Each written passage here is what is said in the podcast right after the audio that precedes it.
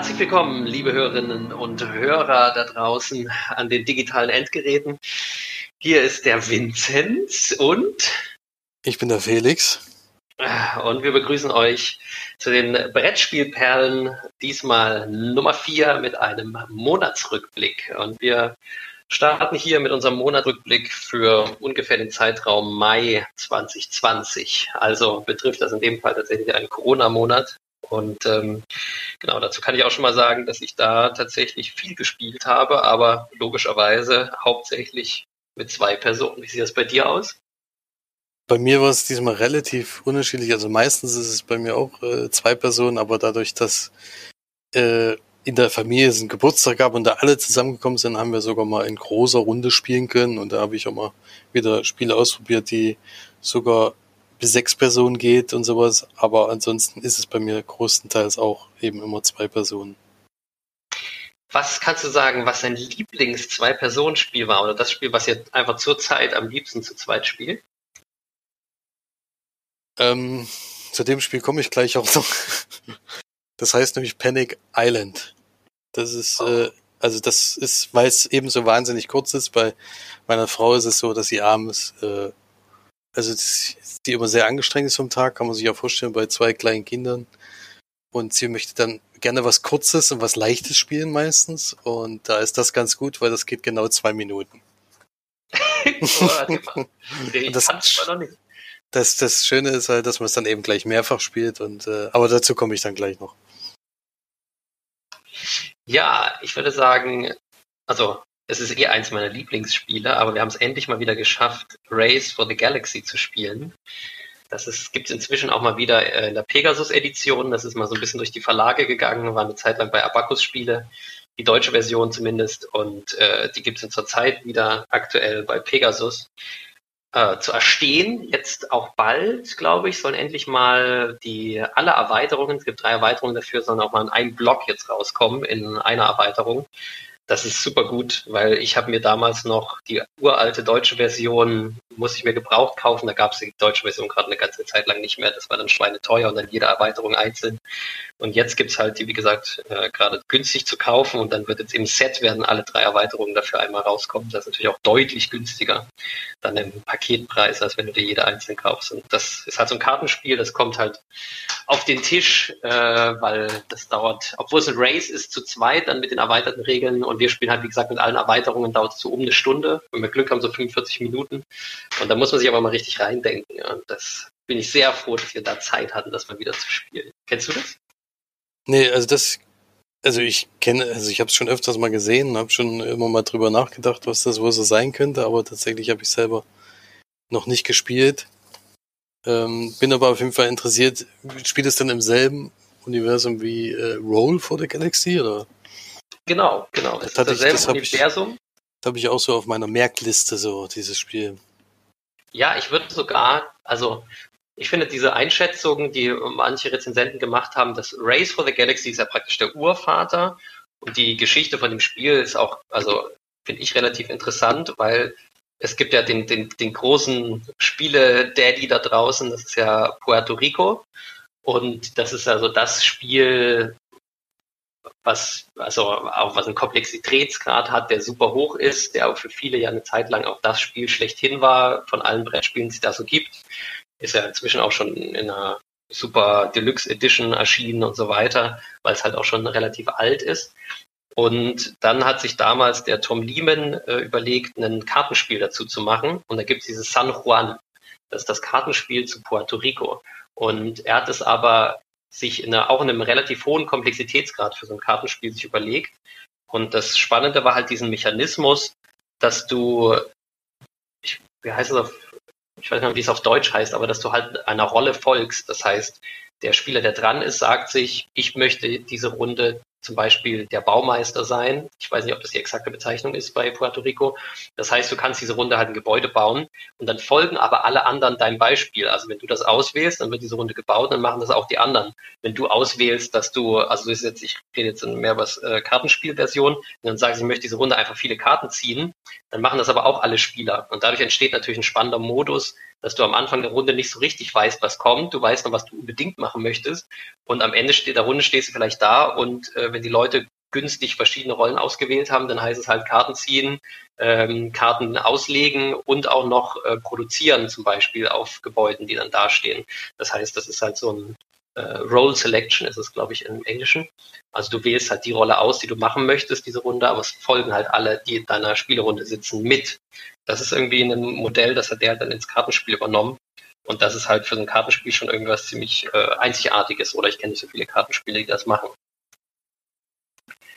Genau, und daraufhin dann später, also erstmal ist es spannend, weil es halt eigentlich eine, eine Kartenspielauslagerung ist von diesem Puerto Rico, was ja noch in diesem Kolonialstil ist. Also ne, man besiedelt eine Insel, man hat da Plantagen mit Kakao und so weiter. Man klammert natürlich, klammert natürlich komplett den negativen Teil von Kolonialismus aus.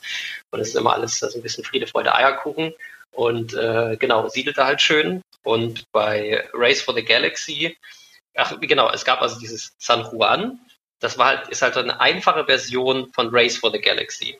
Dadurch, dass äh, der Tom Lehman sich aber eine sehr komplexe Variante am Anfang überlegt hat und die trotzdem noch rausbringen wollte, hat er dann halt das Thema geändert und das halt als eigenes Spiel rausgebracht und musste dann halt praktisch nicht mehr ähm, in dem Verlag bei Puerto Rico und so weiter nach den Rechten anfragen, ne, weil das muss natürlich dann als Spin-off-Titel sozusagen irgendwie erscheinen, sondern konnte dann sein eigenes Spiel draus machen, das nochmal deutlich mehr Komplexität hat, deutlich mehr Karten hat und so weiter. Und das ist dann halt Race for the Galaxy gewesen.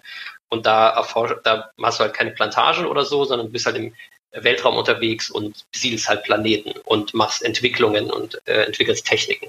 Das sind die beiden großen Kartentypen, die es da gibt. Und danach, später kam halt dann das Roll for the Galaxy, was halt dann ein ähm, Würfelspiel ist in demselben Universum, was aber auch wieder sehr ähnliche Sachen hat. Ähm, nämlich du kannst auch wieder raussuchen, dass du diese Runde äh, erkunden möchtest und dann kriegst du in dem Fall halt bei Roll for the Galaxy mehr Brettspielteilchen, also so dicken Pappkartonstückchen und äh, die holst du aus dem Beutel und also auch da ist es dasselbe Prinzip wieder aber es spielt sich durch die Würfel und so weiter halt auch wieder sehr, sehr anders. Das heißt, inzwischen schon eine ganz große Familie. Da gibt's auch Jumpstart. Das ist so eine Race for the Galaxy Version, die super einfach ist, so mit ganz wenig Karten. Oder nee, sind gar nicht so wenig Karten, aber super einfache Regeln. Das soll dann nur noch so eine Viertelstunde gehen. Und was gibt's in der Familie noch? Genau, dann hat er irgendwann wieder ein Brettspiel rausgebracht, das sehr lustig ist, weil jetzt macht er ein Brettspiel aus einem Kartenspiel, was eigentlich auf dem Brettspiel basiert. Und tatsächlich haben die beiden Brettspiele letztendlich wieder sehr viel Ähnlichkeit. So. Aber auch da hat es wieder versucht, noch ein bisschen mehr Sachen zu erfinden, die mehr zu diesem Weltraumthema passen, die sich schon aus dem Kartenspiel ab, abgelesen haben, Mechanismen, die dann nichts mehr mit dem Original Puerto Rico zu tun haben. Genau, das ist aber noch nicht, gibt es keine deutsche Übersetzung von, ist relativ teuer. Äh, Frontiers heißt es, glaube ich. Und da, also das, da habe ich, das kann man irgendwie in Deutschland schwer kriegen. Also kann man irgendwie kriegen, aber da, das habe ich zum Beispiel jetzt noch nicht. Aber ich habe auf jeden Fall ähm, die, die anderen Spiele, die ich genannt habe. Und ähm, ja, genau, San Juan spielt sich halt wie eine einfache Version von Race for the Galaxy. Also wenn du dich dafür interessierst, damit kann man zum Beispiel gut anfangen, weil das immer noch ein sehr gutes Spiel ist, finde ich. Ja. Und ein, eine Spur tiefer ist dann Race for the Galaxy, ja. Wie gesagt, das ist sowieso auf meiner Merkliste. Ich hatte es auch einmal, einmal sogar schon mal bestellt gehabt, aber da hat wohl der Verkäufer oder was der Laden, bei dem ich es bestellt habe, dann gemerkt, oh, ich glaube, wir haben es doch ein bisschen zu günstig reingestellt und hat es dann einfach storniert. Ähm, deswegen hatte ich es bis jetzt noch nicht, aber ich, es ist auf jeden Fall auf meiner Merkliste ziemlich weit oben und ich werde es mir auf jeden Fall mal holen. Genau, und Race for the Galaxy habe ich halt seit, ja, gute Frage, vielleicht seit, sagen wir, sagen wir mal, fünf Jahren oder sechs Jahren oder so. Und es war von Anfang an ein Spiel, was ich super, super gerne gespielt habe. Ähm, zu zweit und dass ich halt heute noch, wenn, wenn wir genug Zeit dafür haben, das immer noch raushole und ich habe es sicher im Verlauf der Jahre über 100 Mal gespielt und es ist immer noch toll und das kann man, das ist halt ein ganz großer Vorteil bei Race for the Galaxy. Es gibt zwar manche Karten doppelt, aber die meisten Karten gibt es jeweils nur einmal im Stapel und es hat eine super hohe äh, Variabilität und ist super verschieden. Jede, jede Partie ist anders. Jedes Mal konzentrierst du dich auf einen anderen äh, Mechanismus, weil der Hauptmechanismus ist halt, dass du deine eigene Kartenauslage machst. Wer zwölf Karten ausgelegt hat, da ist Schluss. Da wird das Spiel beendet und dann wird geguckt, wer die meisten Siegpunkte hat. Und deine Siegpunkte generierst du halt zum Beispiel mit den Karten, die du ausliegen hast. Da ist immer ein Siegpunktwert obendrauf. Und dann gibt's aber noch so verschiedene kleine Motoren, die du ins Laufen bringen kannst. Dann heißt die eine Karte halt, du musst möglichst viele blaue Planeten haben, dann baust halt, versuchst du möglichst viele blaue Planeten auszulegen und so weiter. Und das ist halt ein Spiel, wie gesagt, und im nächsten Spiel gehst du aber auf gelbe Planeten, dann gehst du mal auf Militär, da kannst du nämlich Welten gratis in Anführungszeichen besiedeln, also unterwerfen sozusagen. Und also gibt es ganz viele Möglichkeiten. Da kannst du darauf gehen, dass du Handel treibst und deine Ressourcen von den Planeten verkaufst. Das gibt auch nochmal Siegpunkte. Also das ist immer eigentlich eine Strategie für sich. Und dann gibt es noch alle Hybridstrategien dazwischen. Das heißt, du kannst auch noch sagen, okay, ich bin zwar Militär, aber ich besiedel trotzdem nur blaue Planeten und versuche dann mit blauen Planeten besonders viele Punkte zu machen und so weiter. Also das ist ganz äh, fantastisch, weil es sich so anders spielt jedes Mal und also selbst nach über 100 Partien. Ich habe auch, gibt es eine sehr gute App dafür, für Race for the Galaxy. Die hat inzwischen auch eine halbwegs, halbwegs vernünftige deutsche Ausgabe, also kannst auf die deutsche Sprache umstellen. Und die, also das spielt sich, die App spielt sich fantastisch, zeichnet sich auch dadurch aus, dass es brachial gute KI für das Spiel gibt. Da hat nämlich einer, der sich mit künstlicher Intelligenz auskennt, mal eine KI produziert, die unfassbar gut ist. Also ich spiele immer auf den höchsten Schwierigkeitsgraden. Wie gesagt, ich habe es über hunderte Male gespielt und gewinne trotzdem selten weil die, aber auch nicht nur, weil die cheatet, sondern weil die halt einfach richtig gut spielt. Also ich glaube, so ein bisschen minimal cheatet die, die da weiß, glaube ich, die oberste Karte oder irgendwie sowas. Aber ansonsten spielt die Karte halt einfach sehr effizient aus. Und das ist äh, also sehr fordernd. Hat aber auch mehrere Schwierigkeitsgrade. Du kannst auch die leichte KI spielen, die ist dann auch schon normal äh, zu besiegen. Und ähm, ja, fantastisches Spiel. Hohe Varianz, deswegen kann es halt auch nach 100 Partien nochmal auf den Tisch kommen. Kann ich für jeden, der sowas von komplexeren Kartenspielen hält, da kann ich das nur sehr, sehr ans Herz legen. Also das ist, wenn es heute rauskäme, ist es sicher noch in einem, das Grundspiel sicher noch in einem Kennerbereich. Vielleicht Kenner Plus, würde ich sagen. Und ähm, mit den Erweiterungen dann wird es dann wirklich zu einem Expertenspiel. Ja, dann willst du ein, ein Spiel oder sag doch noch mal was zu Panic Island. interessiert ja. mich so sehr. Das interessiert mich so sehr. Es gibt, äh, es hat sich jetzt eigentlich erst so herauskristallisiert, weil ich es wirklich gerade ganz aktuell eigentlich habe, dass das uns eben sehr viel Spaß macht und äh, sehr viel Varianz bietet, trotz dessen, dass es nur ein kleines Kartenspiel ist. Ähm, und zwar Panic Island. Wir sind auf einer Insel und ein Vulkan bricht aus. Und das führt natürlich dazu, dass die Bewohner und die Tiere gerettet werden müssen.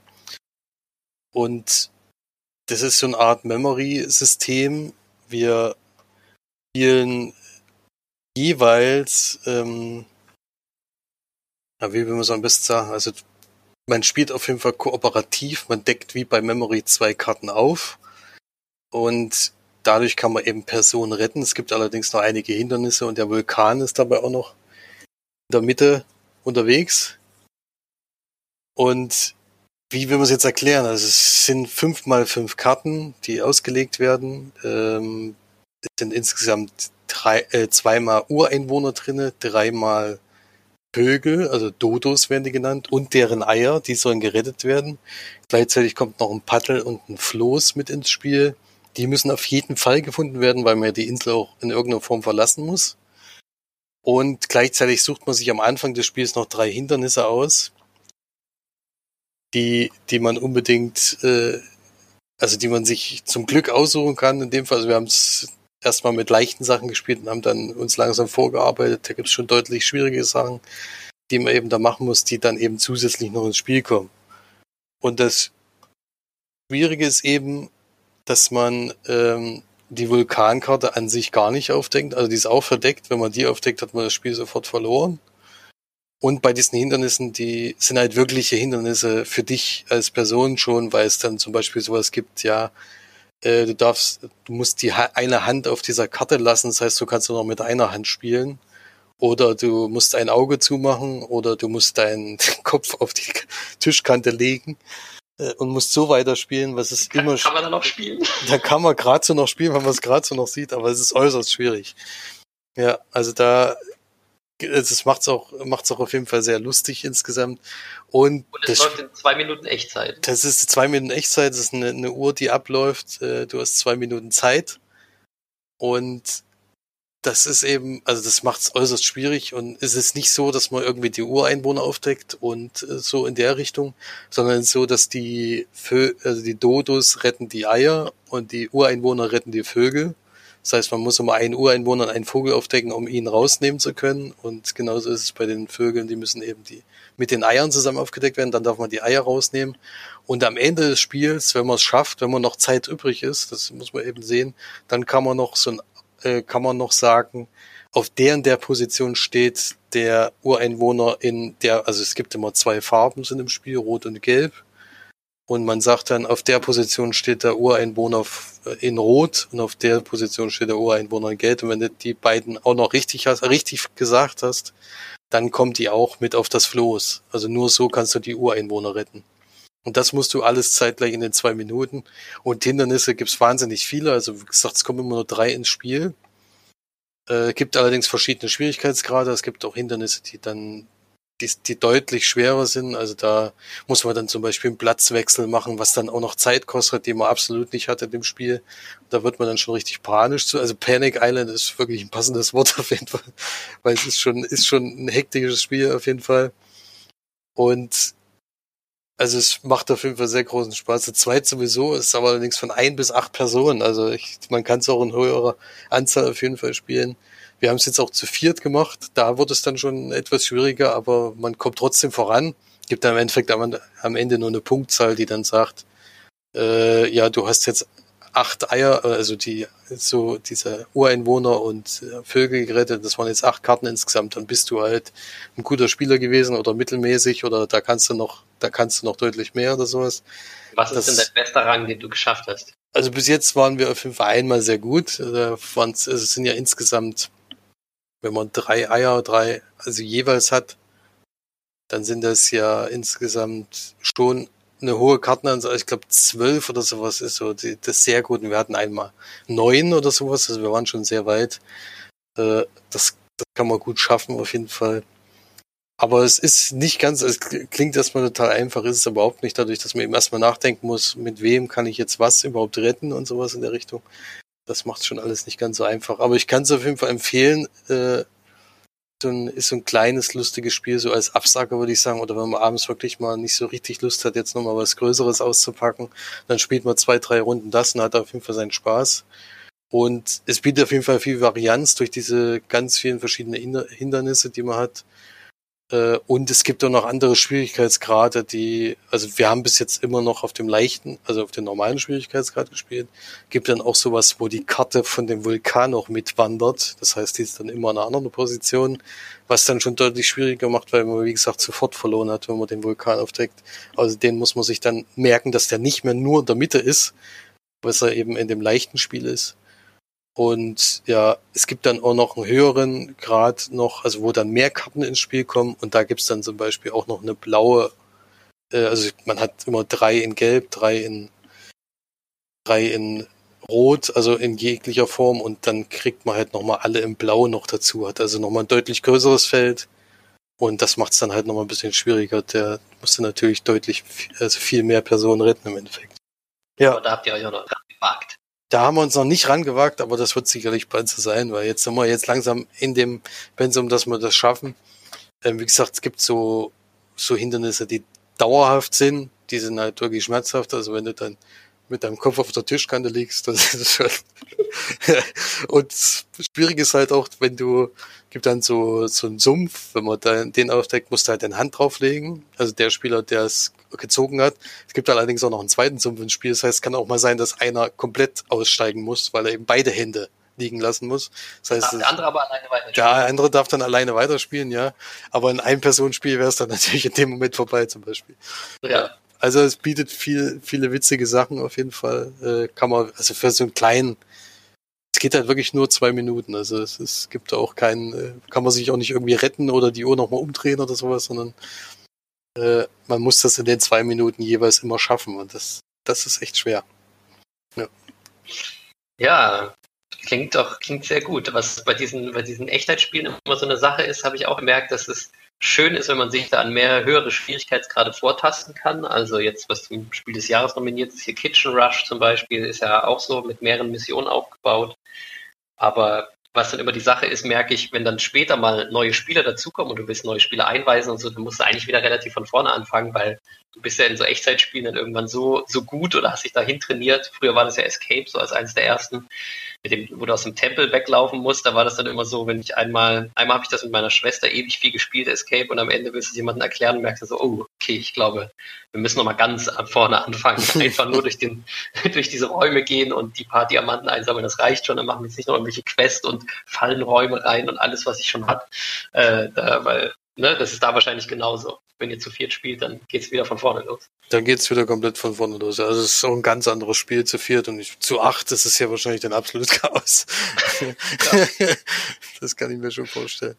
Deswegen, äh, genau. Ja. Wir haben äh, ein Spiel, was wir beide gespielt haben, ist ja Overbooked vom Daryl Cho. Und das wollten wir euch auch mal ein bisschen genauer vorstellen.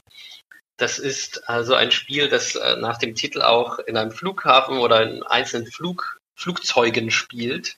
In der Mitte der Auslage ist ein Flughafen. Jeder Spieler hat ein eigenes äh, Spielertableau vor sich, wo das der Innenraum von einem Flugzeug ist. Und es geht dazu, äh, geht darum, dass man eben nicht überbuchen soll, dass man also die Passagiere an Ort und Stelle setzt, ohne dabei die eigenen Passagiere, also so viele reinzutun, dass man wieder welche auf die auf die Treppe muss man sie anschicken, genau, auf diese, auf diese, auf die Gate-Treppe. Und genau, es ist so ein bisschen wie so ein Tetris-Spiel. Das heißt, in der Mitte der Auslage liegen Karten, auf denen ist abgebildet, wie Passagiere hingesetzt werden müssen.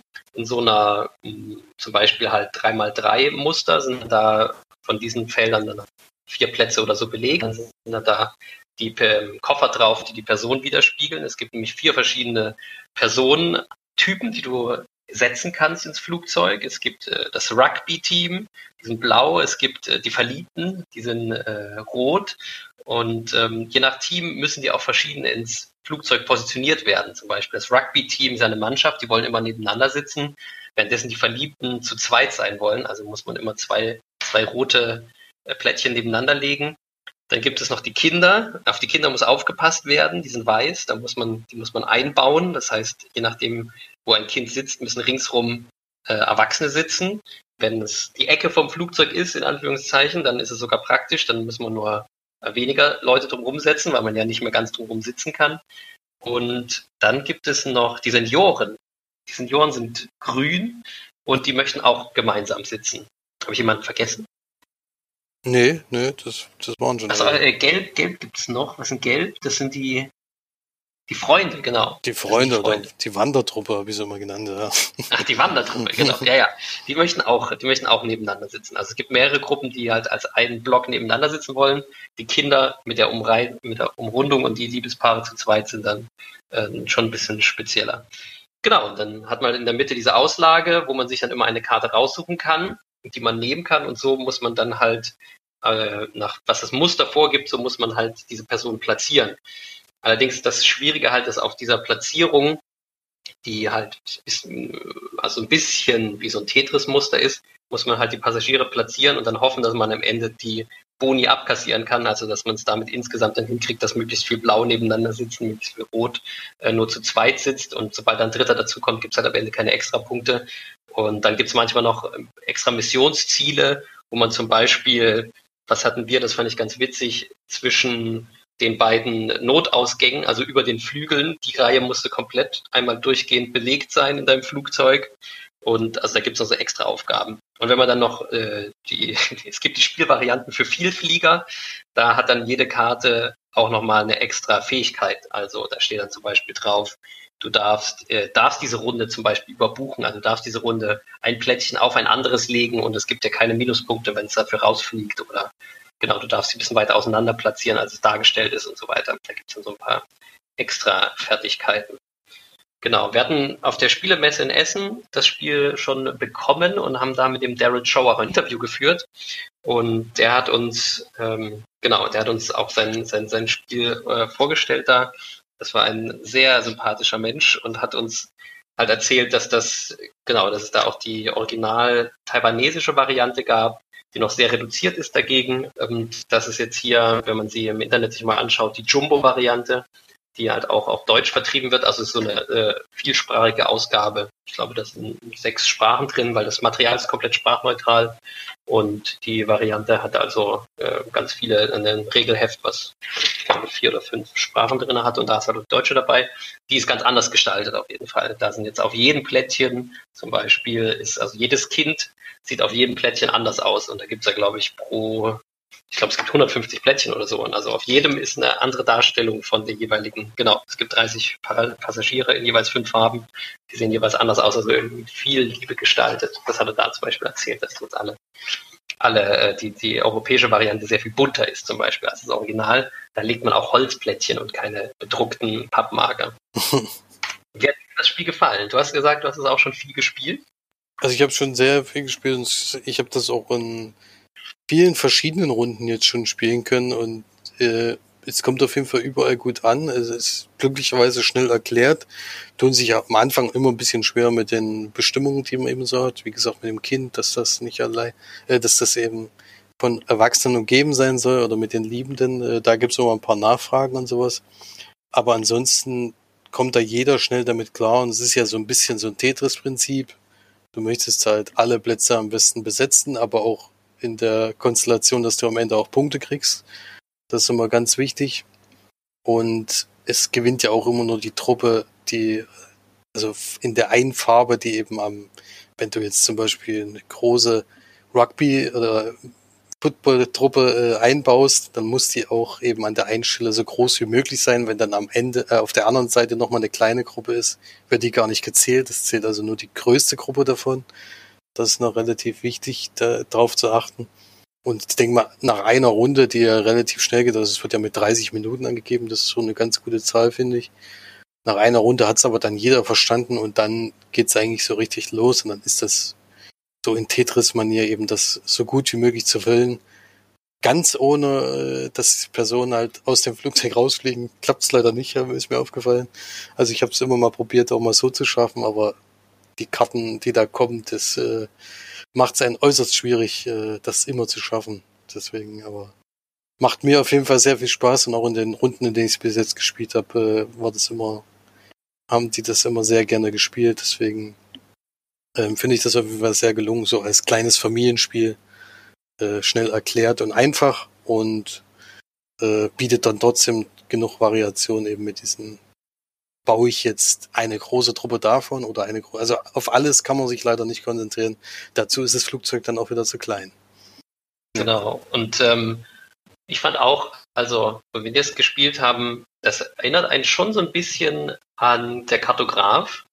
Also es ist natürlich nicht exakt das gleiche, aber also dadurch, dass du dir zum Beispiel ja, raussuchen kannst, welche Karte du nimmst in der Mitte. Also die, die weiter hinten liegen, sind für dich ein bisschen teurer als die ganz am Anfang liegen, welche Passagierkarte du nimmst. Aber das ist ein Unterschied. Da wird nicht einfach aufgedeckt und so musst du es halt setzen. Aber es hat schon eine gewisse Ähnlichkeit, finde ich. Also dieses, dass es ein Muster vorgegeben wird, das musst du platzieren in deinem, in deinem festgelegten ähm, ja, Abschnitt vom Flugzeug, wo halt die so und so viel mal so und so viele Sitze noch frei sind. Und hier halt mit dem Extra, dass du auch noch später wieder welche raushauen kannst. Und da kannst du ja bei Kartograf nicht was wegradieren. Hier kannst du das Blättchen einfach rausnehmen und dafür ein neues hinlegen, auch wenn es dafür Minuspunkte gibt beim Überbuchen. Aber es hat schon gewisse Ähnlichkeiten, muss man sagen. Ja, also gibt es auf jeden Fall, aber das ich finde das in der Blättchen-Variante auch, wie gesagt, sehr, sehr schön gemacht. Also nicht dieses Einzeichnen selber, sondern du du legst im Endeffekt das, was du einbasteln willst. Und ja, also es macht mir auf jeden Fall großen Spaß jetzt äh, zu Kartograf selber. Schon noch ein bisschen unterschiedliches Spiel, weil da ist noch, das ist noch ein bisschen komplexer, sage ich jetzt mal. Das ist schon so, so für die, für die leichte kleine Runde, die eben nicht, nicht über zu viele Regeln nachdenken will. Das stimmt. Ähm, und es gibt ja im Spiel bei Overbook aber noch diese besonders schwierigen Karten. Und da merkt schon, wenn man also auf dem Schwierigkeitsgrad spielt, der, den man ausreizen kann, der mitge mitgeliefert wird, dann gibt es wirklich Aufgaben, die schon mächtig schwer sind. Also da sind dann einfach Karten drauf, wo die Passagiere, die du legen musst, zum Beispiel ganz weit auseinander sitzen. Und da steigt halt immer mehr die Chance, dass du entweder die Karte kaum platzieren kannst oder dass du sie unmöglich platzieren kannst, ohne dass du nicht schon wieder zwei Leute rausschmeißen musst und so. Also da gibt es auf jeden Fall auch die Möglichkeit, dass da den Schwierigkeitsgrad dann doch, sage ich mal, für, für ein Familienspiel schon relativ weit zu treiben durch diese Varianten. Ja. Ja, genau, würde ich als, als Familienspielen auch auf jeden Fall empfehlen. Das ist auf jeden Fall auch ein Spiel, was bei uns immer wieder viel, viel Freude bereitet haben und was sich relativ zügig spielen lässt, wenn man nicht zu ewig grübelt. Overbooked von Daryl Shaw. Aber wo wir da gerade sind, vielleicht magst du mal was zum Kartografen sagen. Ja, also es ist ja, äh, habe ich jetzt sozusagen gerade erst bekommen, ganz neu. Ich weiß nicht, hattest du das vorher schon mal gespielt oder war das für dich jetzt oder hast du es selber überhaupt schon mal gespielt? Wir hatten es ja auf der Messe in Essen gesehen. Da hat sie mich ja direkt angesprochen, weil ich mag ja diese äh, Einzeichnungsspiele, die man so ein bisschen hat. Ähm, da, also das gefällt mir immer ganz gut. Und da ist mir das gleich aufgefallen. Und so Kartenzeichen, im Endeffekt sagt der Titel ja schon alles dazu, der Kartograf, man zeichnet im Endeffekt eine Karte, ähm, hat da am Anfang eben Vorgaben, also einmal gibt's die Jahreszeiten, die geben im Endeffekt vor, wie viele Karten aufgedeckt werden oder welche Anzahl an Karten werden aufgedeckt. Dann gibt es noch ähm, Gruppierungen, auf die man eben achten soll, A, B, C, D. Und in der ersten Runde, zum Beispiel im Frühling, ist nur Gruppe A und B äh, wichtig für dich. Da steht dann zum Beispiel sowas wie, äh, es gibt Zusatzpunkte, wenn du Wälder am Rand hast oder wenn du Orte in dem auf der Karte sind teilweise schon zum Beispiel Gebirge eingezeichnet. Wenn dann das Gebirge Wasser anliegt, kriegst du zwei Zusatzpunkte und sowas. Und du versuchst eben mit den Karten, die aufgedeckt werden, auf denen dann zum Beispiel drauf ist, ja, ein Tetris-Stein, wie man sie eben so kennt. Also es sind ein paar Unterschiede, also nicht ganz so wie im Original Tetris-Spiel, sondern es sind schon ein paar andere Teile dabei. Aber wenn du die einzeichnest, ähm, mit dem entweder Wald oder Wüste oder Wald oder Wasser und sowas. Das kann man so ein bisschen sich auswählen. Aber ansonsten versucht man eben so gut wie möglich diesen Platz zu verwenden. Es gibt nämlich auch zum Beispiel Monsterkarten, wo jedes, jedes Jahreszeit eins ins Spiel kommt. Ähm, da ist zum Beispiel, also in der ersten Runde ist auf jeden Fall nur eins dabei und das kam jetzt zum Beispiel bei uns noch nie zum Einsatz, aber auf der zweiten Runde sind es ja dann zwei oder drei, dann in der dritten. Spätestens dann denkt man eigentlich Monster auf und da ist es so, dass man dann sein Blatt weitergibt und das, was dort eingezeichnet ist, ähm, also was auf der Karte gezeigt wird, das muss man eben bei dem, bei seinem Mitspieler dann so einzeichnen, damit sie ihn am meisten oder am besten stört sozusagen. Und das äh, geht dann auch auf die Punkte am Ende, denn jedes Monsterfeld, jedes freie Feld neben einem Monster zählt als ein Minuspunkt. Das heißt, wenn du das ganz unglücklich zeichnest, musst du dich erstmal komplett darauf konzentrieren und kannst gar nicht mehr darauf achten, wofür es Bonuspunkte gibt. Und ja, da gibt's ganz viele verschiedene Karten ähm, für, für die für die einzelnen Gruppen, also A, B, C, D. Also jetzt habe ich da nur das mit den Gebirge zum Beispiel gesagt, aber bei uns war da zum Beispiel sowas drin wie baue ein Dorf aus sechs zusammenhängenden Feldern und da gibt's äh, gibt's Bonuspunkte für. Allerdings ist es dann nicht möglich, das Feld irgendwie zu erweitern und dann auf zwölf, dass man dann zweimal die Punkte kriegt, sondern dieses zweite Dorf müsste dann wirklich woanders auf der Karte sein, um das zu werden. Oder es gibt dann extra Punkte, wenn man eine Zeile oder eine Spalte komplett gefüllt hat und sowas. Sowas gibt's noch und was noch als Handicap mit eingebaut wurde, ist, sind so Ruinenfelder, die sind auch auf der Karte schon eingezeichnet. Und wenn du ein Ruinenfeld aufdeckst, dann musst du die nächste Karte, die du ziehst, auf jeden Fall äh, um dieses Ruinenfeld bauen. Also auch wenn du da jetzt gerade gar nichts in der Richtung hast oder da irgendwie Punkte sammeln könntest, das äh, behindert dich auch nochmal so ein bisschen, bis dann irgendwann alle Ruinenfelder belegt sind. Das kann natürlich irgendwann sein. Dann hast du wieder die freie Wahl, wo du das einzeichnest. Ja. Äh, genau. Und ist ja nominiert fürs Kennerspiel fürs Kennerspiel, des, Kennerspiel Jahres. des Jahres, ja. Also da. Da gibt es auch Leute, die sagen, wie kann das sein? Das ist doch viel zu leicht. ich glaube, da ist es wirklich so, dass es eben, also es gibt da teilweise Karten äh, drinne, die das Spiel schon deutlich komplizierter machen, finde ich, also von den Aufgaben her. Ähm, ich denke, deswegen ist also, also wir haben jetzt, also es gibt so eine Vorgabe, wie man die ersten Spiele so spielen kann. Das habe ich jetzt in zwei Gruppen halt erstmal so gespielt und dann einmal eine schwierigere Stufe. Also da kann man dann eben noch Karten reinbringen, die das Ganze viel komplizierter machen. Ich denke mal, dann wird es schon zu einem Kinderspiel. Diese ersten Runden sind dann doch, doch so, also für jeden, denke ich, machbar. Also es ist jetzt nicht so, dass man da jetzt stundenlang jemand was erklären müsste. Ja, ja und man muss ja auch sagen, der Spiel des Jahrespreis, also das ist ja auch für die jedes Mal ein Auswiegen, Austarieren, was kommt jetzt in die Kennerspiele, was kommt in die Spiel des Jahreskategorie. Und wenn man da halt Spiele drinne hat, die halt auch nicht relativ leicht sind, dann ändert sich das ja auch mal ein bisschen von Jahr zu Jahr und da gibt es ja auch Grauzonen dazwischen. Also ich würde auf jeden Fall auch sagen, dass äh, der Kartograf also dass man das schon sehen kann, dass der jetzt nicht unbedingt ein Spiel ist, weil die bewerten ja auch immer danach, dass die so einer Testspielgruppe das Spiel einfach auf den Tisch legen und dann beobachten, was die Gruppe damit macht.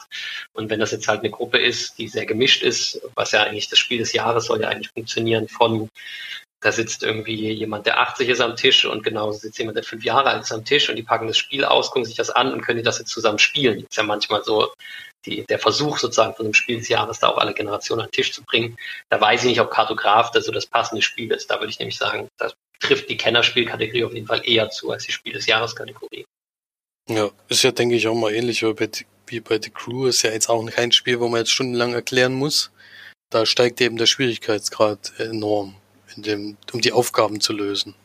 Genau. Und ich würde auch sagen, dass also bei The Crew ist auch ganz klar, wenn jemand Stichspieler noch nie gespielt hat, und da gibt es ja genug Leute, dann ist das auf jeden Fall ein Kennerspiel, dann ist es eigentlich ein Kennerspiel plus. Also, wenn jemand Stichspieler nicht versteht, also versuch mal jemandem das Prinzip zu erklären, dass du eine dass du eine Zugabepflicht hast, dass du bei einer Farbe mitgehen musst, dass es einen Supertrumpf oder irgendwas oder ne, dass es einen Trumpf gibt, der das dann darum wieder sticht. Also wenn du dem das die Konzepte von vorne erklären müsstest, dann ist es zwar insgesamt eine kurze Anleitung, aber wenn jemand ein Stichspiel nicht kennt, ist es, finde ich, ist immer eine ganz andere Ebene von Erklären. Also auf jeden Fall, das kann man dann nicht einfach so zack mal eben lernen. Mhm. Genau, Kartograf kam bei uns auch sehr oft in letzter Zeit auf den Tisch. Ich glaube, habe neulich meine beste Runde gemacht mit 136 Punkten. Und so. das ist deutlich mehr, als ich bisher erreicht habe, auf jeden Fall. Aber das, das muss man sagen, es lag auch ein bisschen günstig, weil die eine Aufgabe war halt, so ein Quadrat bilden, wo nur belegte Felder drauf sind. Und hat mein Mitspieler mir ein bisschen geholfen, weil er hat, oder ich konnte sehr gut dieses, den Monsterangriff, den er eingezeichnet hat, den konnte ich sehr gut umbauen und dann hat er sehr gut zu meinem großen Quadrat gepasst, letztendlich dann. Ne? Dann kriegt man mhm. erstmal Minuspunkte. In der Endwertung ganz zum Schluss habe ich dadurch, glaube ich, einen 6x6 Feld hingekriegt, was schon relativ schwer ist. Oder sogar 7x7, das ist schon fast die halbe Karte. Also da gab es dann extrem viele. Also das liegt natürlich, also ist ja nicht alles in deiner Hand, genauso wie die Karten nee. auch manchmal günstiger gezogen werden, ist ja ganz klar. Ja, bei diesen Flip and Ride bist du natürlich auch immer von den Karten abhängig, die kommen. Ja. Genau, also. Und da muss ich sagen, ist zurzeit auch ein Spiel, gerade bei diesen ganzen Roll and Ride und Flip and Ride Spielen ist ja oft so, du spielst ein bisschen und irgendwann bist du damit durch und dann spielst du mal ein neues und dann hast du das viel gespielt, aber gefühlt kommen die alten meistens, zumindest bei mir, nicht mehr so oft auf den Tisch. Bei Kartograf muss ich sagen, durch diesen etwas höheren Komplexitätsgrad und vor allen Dingen durch die hohe Varianz, durch die verschiedenen Ziele erfüllen muss, die jedes Mal anders sind. Und es gibt ja noch für, wenn du es oft spielst, gibt es noch die Variante, du kannst während des Spiels äh, so Goldmünzen sammeln und es gibt später noch Karten, die kannst du zum Spiel hinzufügen. Da kannst du für Gold was kaufen zum Beispiel. Das habe ich jetzt auch erst zweimal gemacht, aber da merkt man, dass es auch nochmal noch mal eine Stufe oben drauf also jetzt nicht wahnsinnig kompliziert dadurch, aber du hast halt noch mal mehr Möglichkeiten, wo man noch mal mehr überlegt, ah, ihr könnt vielleicht in der Runde Gold ausgeben, weil Gold ist zwar auch Punkte am Ende, aber wenn ich die jetzt günstig ausgebe, dann schaffe ich vielleicht noch mehr Punkte zu kriegen und so, weil diese Fähigkeit halt zum Beispiel wahnsinnig gut ist, die ich dafür dann mir diese Runde kaufen kann. Also da ist auch noch ähm, die Möglichkeit, das noch ein bisschen komplexer zu gestalten, noch mehr Dir im Spiel zu generieren. Und also das hat auf jeden Fall, es ist für mich gerade ein Spiel, ist mein Lieblings-Roll and Ride gerade, würde ich sagen. Oder Flip and Ride in dem Fall. Es hat für mich zum Beispiel Welcome to ein bisschen abgelöst. Das haben wir vorher viel gespielt. Mhm, ja, also ist es bei mir ähnlich. Also ich finde die Nominierung auf jeden Fall völlig gerechtfertigt. Ähm, bringt auf jeden Fall ein bisschen was Neues mit rein und viel Varianz auf jeden Fall. Das, das ist ja für mich immer wichtig, dass man eben nicht eben nicht nur fünf Karten sind, die ein paar Aufgaben haben, sondern dann eine große Anzahl, wo jedes Mal sich wieder ändert. Und also mir hat das auf jeden Fall bisher immer großen Spaß gemacht. Und es ist auch ein Spiel, was nicht so wahnsinnig lang ist. Ähm, kann man gut in einer halben Stunde auf jeden Fall spielen. Ja, das stimmt. Wobei wir auch hier schon Runden hatten, wo wir die Buntstifte rausgeholt hatten, weil wir dieses, äh, dieses Grau in Grau manchmal nicht schön finden für so ein Spiel, wo du eigentlich eine Karte malst. Und dann mhm. haben wir uns richtig viel Mühe gegeben, dass es schön aussieht. Und äh, dann, dann dauert das Spiel natürlich lange. das kann ich mir gut vorstellen, ja. Das kann ich mir gut vorstellen. Aber es macht natürlich auch sehr viel Spaß, sich nachher die Dinge anzugucken. Die bleiben auch in der Box, die kann man dann jedem zeigen. sehr schön. Sehr schön. Ja, nee, also das kann ich auf jeden Fall auch empfehlen. Also ich denke mal, also beim Kennerspiel oder wenn wir jetzt beim Spiel des Jahres sind, was sind denn da deine Tipps eigentlich für die für die einzelnen Kategorien? Denke mal, bei Kinderspiel tun wir uns alle ein bisschen schwer, weil wir die Spiele gar nicht kennen, aber jetzt von den Kennerspielen. Hast du eins, eins den Nominierten gespielt? Bei ich habe bei den Kinderspielen habe ich nichts von den Nominierten gespielt, sondern eins, was auf der Auswahlliste stand, es aber nicht auf die nominierten Liste geschafft hat. Das hat mich aber persönlich am meisten interessiert. Aber sonst gar keins. Aber jetzt bei den Kennerspielen haben wir The Crew und der Kartograf gespielt. Dann ist ja noch dieses King's Dilemma nominiert. Das kenne ich nur noch gar nicht, aber das scheint auch ein sehr komplexes Spiel zu sein, wenn ich das. Also das ist nur wirklich ein Kennerspiel, äh, wie man es wie man es auch so nennt. Äh, da kann ich halt gar nichts dazu sagen, aber von den beiden hätte ich jetzt trotzdem gesagt, dass, dass The Crew immer noch der, der Hauptkandidat für mich ist. Und beim Spiel des Jahres selbst, hast du da alles gespielt? Oder also da kenne ich. Nee, bei mir ist tatsächlich dieses Jahr sehr erstaunlich. Es gibt ja manchmal Jahrgänge, wo man, also wie bei Azul zum Beispiel, wo Azul rauskam, haben alle von Azul geredet, haben gesagt, das ist so ein tolles Spiel und ist auch ein fantastisches Spiel. Da war eigentlich, da wäre jeder wütend geworden, wenn es nicht den Spiel des Jahres gewinnt anschließt. Und den hat sie dann auch gewonnen. Und so, also jetzt als Scherz, aber da war es relativ lange sehr klar. Und dieses Jahr hat es mich wirklich sehr überrascht. Also ich habe diese Nominiertenliste gesehen und habe gedacht, wow, okay, von den meisten Spielen habe ich gehört, aber dass allein so ein Spiel gab wie Pictures, da hatte ich nichts vorher drüber gehört. Mhm. Wir, haben, wir haben ja zum Beispiel Color Brain selber auf der Messe gespielt. Ja, genau. Das haben wir auf der Messe gespielt. Ja. Genau, und also ich habe, äh, also von den Nominierten zum Spiel des Jahres, ich habe ja vorhin Kitchen Rush erwähnt, aber das ist tatsächlich nur auf der Empfehlungsliste. Also von den Nominierten habe ich kein einziges gespielt. Also My City, No Luna Pictures. Das ist aber auch nicht immer ein Wunder, weil wenn das Spiel des Jahres wie dieses Jahr eher auf der leichteren Seite ist, also Azul würde ich da schon auf einer höheren Komplexität, beziehungsweise muss man halt immer sagen, Nova Luna ist wahrscheinlich ziemlich ähnlich, weil es ist ein super leichter Einstieg, aber da ist dann doch viel Tiefe drin. Das ist ja auch immer so ein, eine Sache, die ein gutes Kriterium ist für ein Spiel des Jahres, leicht erklärt, aber nicht so leicht, da gut drin zu werden. Oder da steckt dann mehr hinter, als man denkt. Das soll ein bisschen ähnlich sein. Pictures ist ja anscheinend so eine Art Bastelspiel, wo du ähm, ja, wo du, wo du so ein bisschen wie, wie Dixit, aber mit Basteln, also was irgendwie Aufgaben, ja, ich lehne mich lieber nicht so weit aus dem Fenster. Ich habe also nur. Ich kann, schon, ich, kann, ich kann schon ein bisschen mehr dazu sagen. Ich habe es jetzt selber auch noch nicht oh, gespielt, aber es ist im Endeffekt eine Auslage von, von Bildern, die in der Mitte liegt. Ich glaube, das ist auch eine relativ große, so 5x5 oder 4x4, wo Bilder eben abgebildet sind und du kriegst im Endeffekt pro Runde eine Aufgabe, ein Bild darzustellen, was in der Mitte liegt. Und das hast du eben mit verschiedenen Sachen. Also es gibt dann zum Beispiel ein, einer, an einer Stelle hast du eben Schnürsenkel, an der anderen Stelle hast du Bausteine und so verschiedene Sachen, auch Knete, glaube ich, an einer anderen Stelle und sowas. Also du musst dieses Bild immer mit einer anderen ja, Art äh, darstellen und du kriegst halt am Anfang die Aufgabe, stelle das und das Bild klar, da und du kriegst halt Punkte, wenn die anderen das erkennen, was du damit darstellen wolltest, dass wenn die genau auf das Bild zeigen, was du eben zeigen wolltest. Das ist gar nicht so einfach, denn äh, alleine mit Schnürsenkel Bild darzustellen, äh, kann man sich schon vorstellen, ist, ist echt schwierig. Also da äh, aus der Runde, wo ich es jetzt gesehen habe, kam das auf jeden Fall ganz gut an. Ich weiß nicht, ist halt nur für, ich weiß, für eine gewisse Personenanzahl geeignet, weil es eben nicht so, so viele verschiedene Materialien gibt. Also eine großen Runde ist das, glaube ich, nichts, aber. Äh, das ist ein bisschen schade. Das ist für so ein Spiel, was ein bisschen mehr Richtung Partyspiel geht. Ja, halt. ja so genau. Bis fünf ist da nicht so viel. Das ist wirklich ein bisschen wenig, finde ich, aber äh, das ist wahrscheinlich dem Material geschuldet. Vielleicht gibt es dann auch irgendwann Erweiterungen, wo man das dann auch erhöhen kann. Aber bis jetzt wäre das jetzt noch kein Spiel gewesen, was ich jetzt unbedingt in der Sammlung haben müsste. Genau, also Nova Luna habe ich noch gesehen. Wie gesagt, das hat so, ist so ein abstrakteres Spiel, was aber dann auch viel tiefer hat in der Kombination. Also es geht also auch nur so lose in die Richtung von Azul, wie gesagt. Und das My City ist ja ein Spiel, das mal so ein Legacy-Spiel, was in der Spiel des Jahres Kategorie ist. Wir hatten ja vor was, zwei Jahren hatten wir mal Pandemic Legacy als Sonderpreis für die zweite Staffel, um, aber dann in der Kennerspiel-Sonderpreiskategorie, also ein bisschen komplizierter.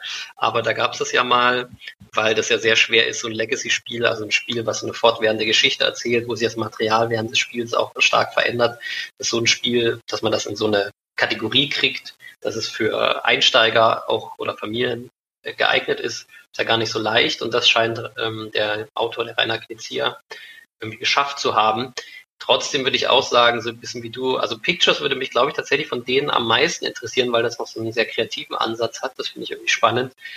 Ich finde halt so Spiele wie Pandemic großartig und da liebe ich aber auch die Komplexität daran. Also ich glaube, My City ist eher nichts für mich und reizt mich da jetzt auch leider zu testen. Nova Luna ähm, kann ich mir da schon besser vorstellen. Ja. Und was auf der nominierten Liste, da kann ich was zu sagen.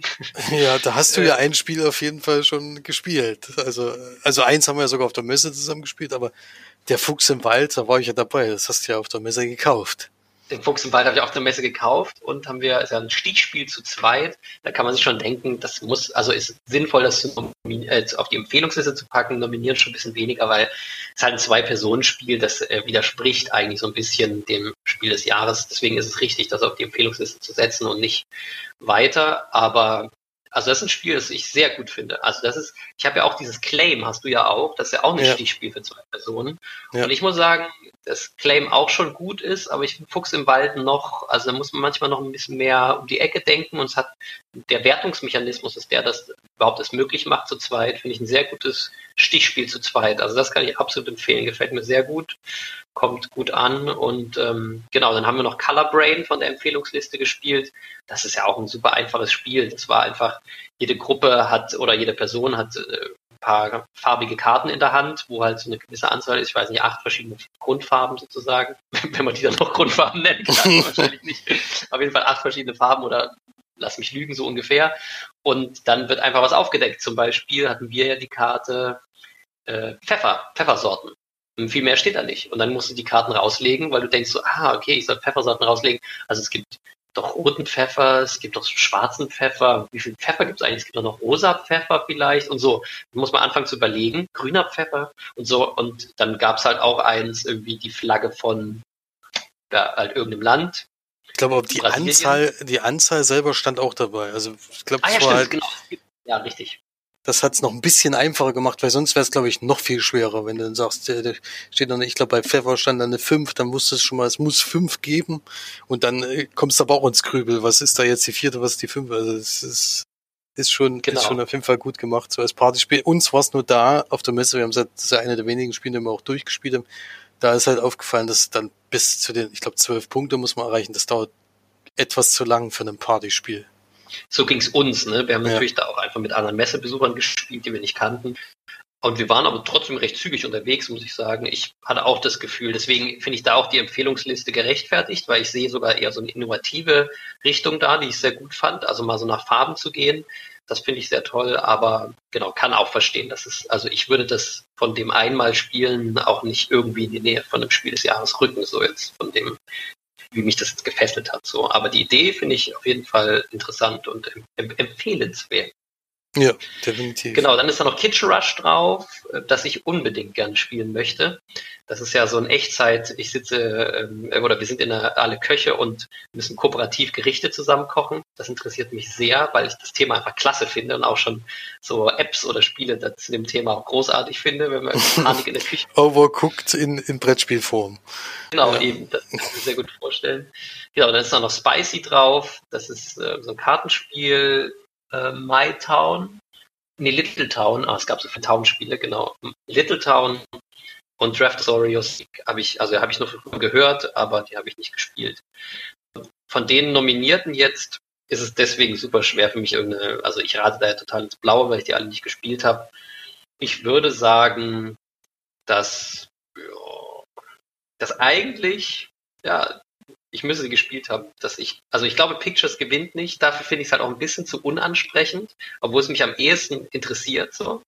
Aber ich würde denken, es macht Nova Luna und My City unter sich aus. Und dadurch, dass Nova Luna so ein bisschen was von Azul hat, würde ich denken, jetzt ist mal so ein Legacy-Spiel dran. Ich würde eher denken, dass My City gewinnt. Tatsächlich gibt es ja die Möglichkeit, zum Beispiel bei der Spieleoffensive einen Tipp abzugeben. Und ich habe genau auf dasselbe getippt, nämlich My City, auch aus den gleichen Gründen sogar, weil ich Nova Luna so ein bisschen die Ähnlichkeit zu Azul eben sehe und das ja gerade erst gewonnen hat. Pictures so ein bisschen aus der Reihe fällt, so ein bisschen. Deswegen gehe ich davon aus, dass es tatsächlich My City wird. Aber bin gespannt. Ist natürlich äh, was anderes, bei dem die gespielt hat, natürlich sehr viel besser einschätzen. Deswegen. Ja, ja. Und beim Kennerspiel, da sieht's besser aus. Also Kartograf haben wir schon besprochen, The Crew haben wir kurz angerissen. King's Dilemma habe ich noch gar nicht gespielt. War auch, ich weiß nicht, vielleicht ist es auch gelogen, aber ich habe es, war, kam ein bisschen, also es kam auf jeden Fall, The Crew habe ich ja noch auf der Messe in Essen gekauft. Äh, Kartograf auch gut erhältlich auf der Messe. Und King's Dilemma auf Deutsch weiß ich gar nicht. War das schon zur Messe draußen? Kann ich gar nicht sagen. Also ich ich glaube zumindest, dass es nicht ganz so leicht war, das zu kriegen, aber ich, vielleicht ist das auch alles gelogen. Und dann auf der Empfehlungsliste stehen noch Paladine des Westfrankenreiches, Res Arcana, Underwater Cities. Von dieser Westfrankenreich-Serie hört man ja auch nur Gutes, habe ich leider auch noch nichts davon gespielt da habe ich immer das Gefühl, gerade wenn es so mehrere Spiele in so einer Serie gibt, ja, ich warte einfach, bis irgendjemand sagt, das ist das Beste aus der Reihe, dann kaufe ich mir das. Weil ich immer denke, ich warte mal, bis die Reihe weitergeht und bis sie so halbwegs abgeschlossen ist, bevor ich mich entscheiden muss. Aber die Reihe ist sehr gut, sieht man ja daran auch schon, dass ja auch das, hm, welches war es, die Schiffsbauer, die Entdecker der Nordsee, die ist ja praktisch die andere Reihe vom Shem Phillips, dass die ja auch schon mal, ja, weiß ich jetzt gerade nicht Nominierung, aber oder auf jeden Fall Empfehlungsliste mindestens auf der beim Spiel des Jahres war, also beim Kennerspiel, glaube ich, genau. Da, also meine ich, dann muss ich nicht, muss ja. nicht durch die Anleitung. Also, das wären meine Tipps. Sehr schön. Und damit ja, während wir diese kleine Monatsrückschau, auch wenn natürlich längst nicht alle Spiele dran kamen, die wir alle gespielt haben, aber ein paar Highlights haben wir besprochen, abschließen. Und ich würde sagen, bleibt dabei, bleibt am Spielen. In dieser Zeit ist es ja für manche, für große Gruppen wahrscheinlich schwieriger, aber für kleine Gruppen besser möglich, weil man ja vielleicht mehr Zeit zu zweit verbringt zu Hause. Also spielt weiter, bleibt glücklich und habt gute Würfe. Macht's gut. Bis bald. Tschüss. Ciao, ciao.